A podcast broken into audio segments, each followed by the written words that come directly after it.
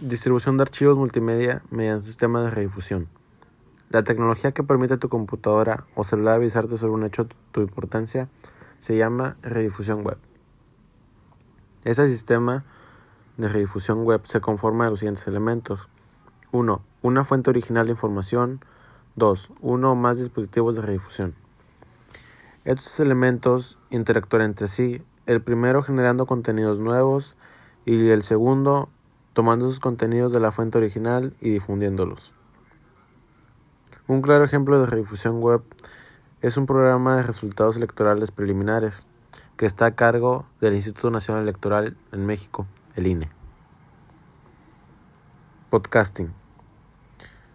Los, podcasts son una de las aplicaciones que se han vuelto más populares de la redifusión de contenidos.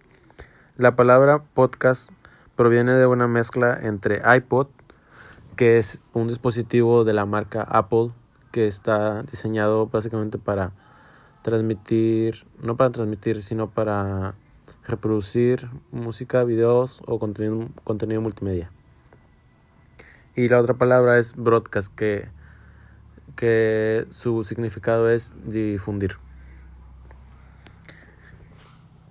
Puedes entrar al universo del podcasting de manera muy sencilla, pues casi todos los navegadores modernos cuentan con un reproductor de podcast preinstalado. Pero también hay aplicaciones para el celular, tales como Anchor o Castbots, Dogcatcher, Pocket Cats, etc.